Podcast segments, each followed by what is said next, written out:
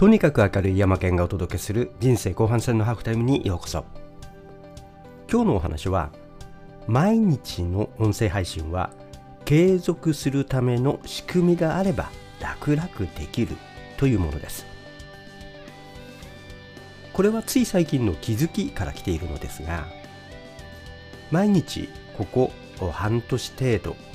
音声配信を継続してきています。ここで一つの気づきがあったのは継続には必要な仕組みがあるというものです。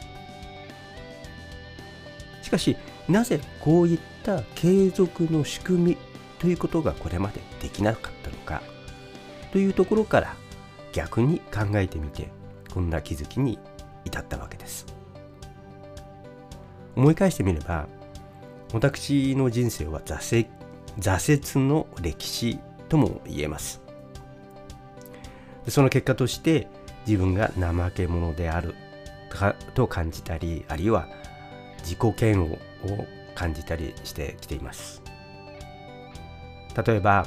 タスク管理アプリについては何度も失敗しています、まあ、何度もうまくいかずに破綻しているそんな話も別の配信で、え、させていただきました。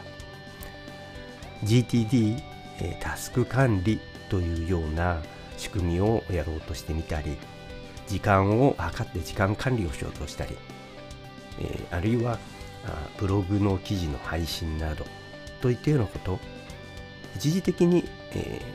継続はしているのですが何かのきっかけで別に関心が移った時その継続してきたものというのはもう継続ではなくなってしまって気づいた時にはもう止まってしまっている。でまたそれを継続するようななんかそういったインセンティブもないようなそういったことの繰り返しが起こっていました。なぜうまくいくかいかないかそういった理由があるのかその理由は何なのかというのを今回考えてみたわけです。ここまでうまくいっているのは音声配信でどのようにしているかというととにかく何も考えずに毎日の早朝の一番まず第一にその自分がそれの作業をする。出かける前に通勤をする前に次の仕事に移る前に朝飯の前にとにかく音声配信の収録を終えてしまう。というのを日課にしています。そうするとこれ、まあ、とにかく何も考えないで続けるということであまりまあそれはシステムかといったらシステムかもしれないんですけれども、まあ、それも一つのやり方だよねとあの継続のタスク管理だよねと言えるかもしれませんでもここからこの一点突破できたというこここから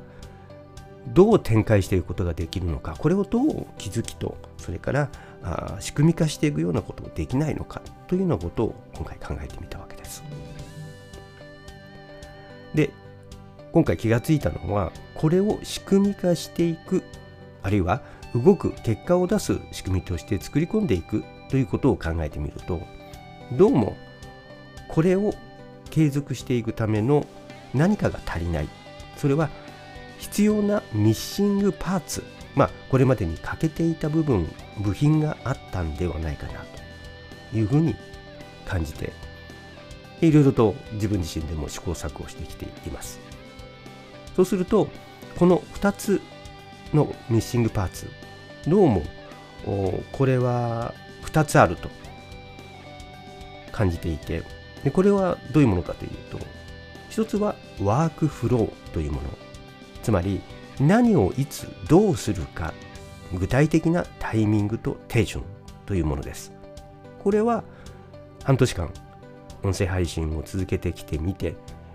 朝起きて何をして何をすると音声配信が完了するのかというのは毎日の毎日の繰り返しで少しずつ改善をして決まったことを決まったようにするということ、まあ、いわゆるワーク仕事をフロー流れの中でこなしていく一定のパターンあるいはテンプレートといったものをこうだんだん出来上がってきたと。自然と出来上がってきたものですね。でこういったことっていうのは実は拡大して使っていくことができるんではないかと。これが一つ。二つ目としてワークスペースです。つまり、えー、ワークフローを実現させる場所とそれに必要なデータ素材あるいは知識のパーツなどと言えるかもしれません。例えばコンテンツ配信です。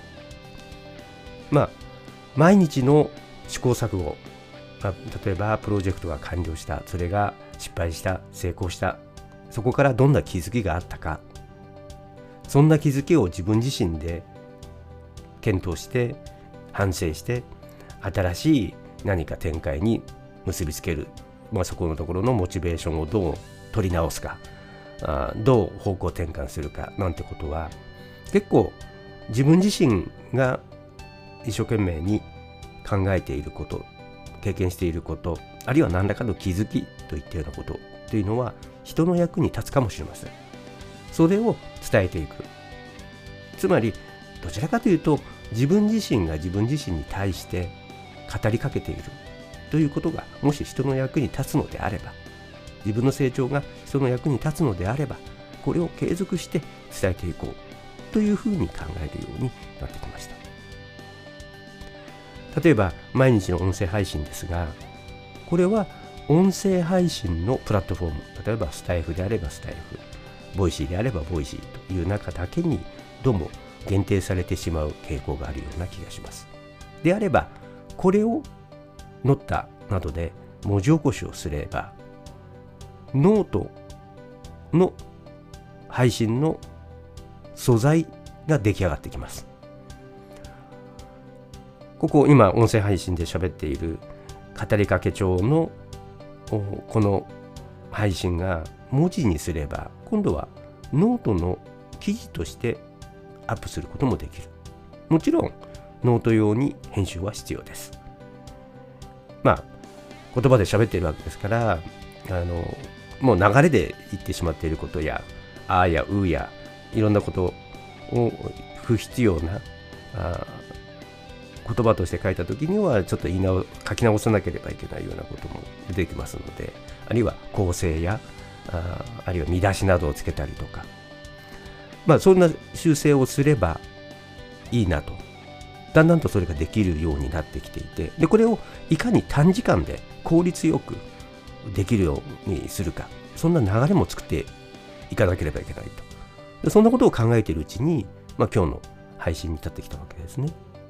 どんなことをしたかというと、これまでに135回、これ今135回の配信なのですが、これをすべてタイトルといつ配信したかと音声配信をしたというところまではもう出来上がっているので、これを CSV でアウトプットしまして、で、Notion というデータベースにぶっ込みました。そうすると何ができるかっていうと、今度はこれを、まあ、区分けしてこれは気づき、これ音声配信について、これは Notion や Evernote について、これはタスク管理についてとかあ、あるいは分類についてとか、読書だとか、いろんなそういうトピックがありますので、トピック分けしました。そうすると、トピックを毎日同じことばかり言ってるわけいかないので、えー、一つずつこうトピックを移動しながら、ノートに、えー、文字起こしをしたものをアップしていくというような感じで、これまで同時に配信ができなかったんです。どうしてもタイミング的に朝音声配信したらもう目いっぱい、もう急いで、えー、外出しなければいけないっていうような繰り返しだったんですけれども、これを例えば夕方に文字,、えー、文字起こしをしたものを素材にノートに書き起こす。ノートに編集してアップする。もう主要な部分は言葉としてできてますので、あとは多少言い換えたり、え、組み替えたり、タイトルをつけたりをして、え、読めるようにしてアップする。あるいは、これ、ここからリンクをつけて、自分のサイトへ、そこからもう一つ上の段に考えたまとまった記事を書いていくというようなことをすれば、ノートから、ノートで集まってきた人、関心を持った人をリンク付けて、今度は自分のサイトに来てもらうことができる。あるいは、そういった記事、一部は自分のブログサイトにアップすることによって、今度は Google 検索 Yahoo 検索をした人たちがそれを見てくれるようになる。そして今度はそこでメール登録をしてくれた人 LINE もいいかもしれません。に人たちに対していや今度こういうのをアップしたいよ。あるいは次はこういう展開があるよ。という次のステップにそういう人たちを誘うこともできる。あるいは今回これを記事をアップしたよ。あるいはこんなことを感じたよ。というようなことをツイッターでツイートしていくあるいはインスタなんかでやってもいいかもしれません私のところはまだインスタ始めてませんが。そんな風にしてどんどんと展開をしていく。一つの気づき一つの音声配信というとこから違うメディアにどんどんと組み替えていくことによって流れを作っていくことができる。音声配信をするっていう音声配信のアイディアからアウトラインを作って音声を配信するっていう一つのワークフローだったものが今度は別のメディアに一つのコンテンツを転用していくっていうこと。こういったようなこともできるようになっていく。そうするとどのものをどこにいつ転用するのかっていうようなそういったような例えば期限を決めたりノッタにで、えー、文章起こしたしないとかあるいはノートに編集してアップロードをいつするいつしたあるいはそれがブログの記事記事に転用していつブログ記事にしたか。それからどういうリンクがどこからどこに行っているかということによってインターネット上の自分のコンテンツのヒエラルキーリンク付けというものもできてくる。こういったふうに連携していくことが展開していくことができるだろうと。そうするとどうワークフローを作るのか、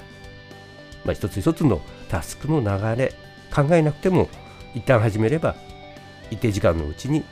作業が完了する。そしてそれを可能にしていく。これがいつ終わったか次はいつするか。そういった予定というものがデータベースで管理していくことがトーションでは可能ですのででステータスが変わればノートにもうアップしたよ。いつアップしたよ。いやこれは次はブログに今度アップするよ。ツイッターに次はいつアップするよ。したしてない。そういったようないつしたというようなこと。でどんなリンクでつながっているのか。リンクしたかしないかとか。いうことも含めて淡々と作業をワークフローとして進めていく。そのワークフローを進めていくための場所。それを提供するパーツテンプレートであったり書く時のいろんな添付する資料であったり画像であったりとかというものを一箇所で管理していることができるような場所ワークスペース。自分のナレッジワークの作業する場所というものを作ることができる。例えば看板ボードというものがあります。トヨタの看板で有名になったものですけれども海外の、えー、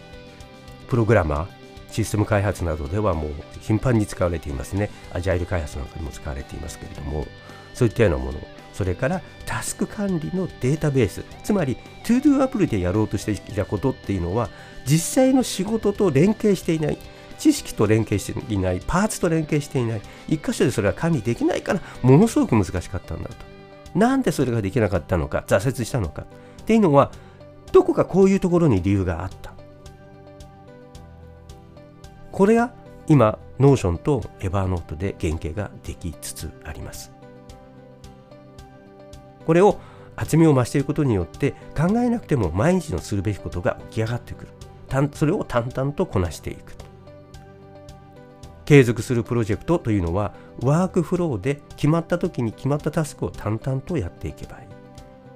それから期限のあるプロジェクトというものがもちろんこれとは別に出てきます。期限のあるプロジェクトっていうのは期限までにタスクを淡々とこなしていくためのリストワークフローと定義することもできます。こんな風にいろいろ展開が進んでいくことになります。もちろんいろんな例えばブログサイトをアップグレードする継続してコンテンツを配信していくこともそうでしょう毎日音声配信をしていくこともそうでしょうノートやブログ記事を執筆していくということもこれに関連して作り込んでいくことができます。その結果としてフォロワーやワーやメール配信のリストが増えていく。そしてそこに賛同して集まってくる人たちが増えれば増えるほど熱くなれば熱くなるほど1000人の熱いフォロワーとなっていく。目標として1000人の熱いフォロワーの集まりを育てていく。大きくしていく。というところがこの結果として実現されていくということになります。そんな仕組みが流れをができつつある。今展開している、まあ、そんなところ今後も皆さんに配信をしていけたらなと考えています。はい。今日のところはここまで。とにかく明るい山県がお届けする人生後半戦のハーフタイムでした。次回の配信もお楽しみに。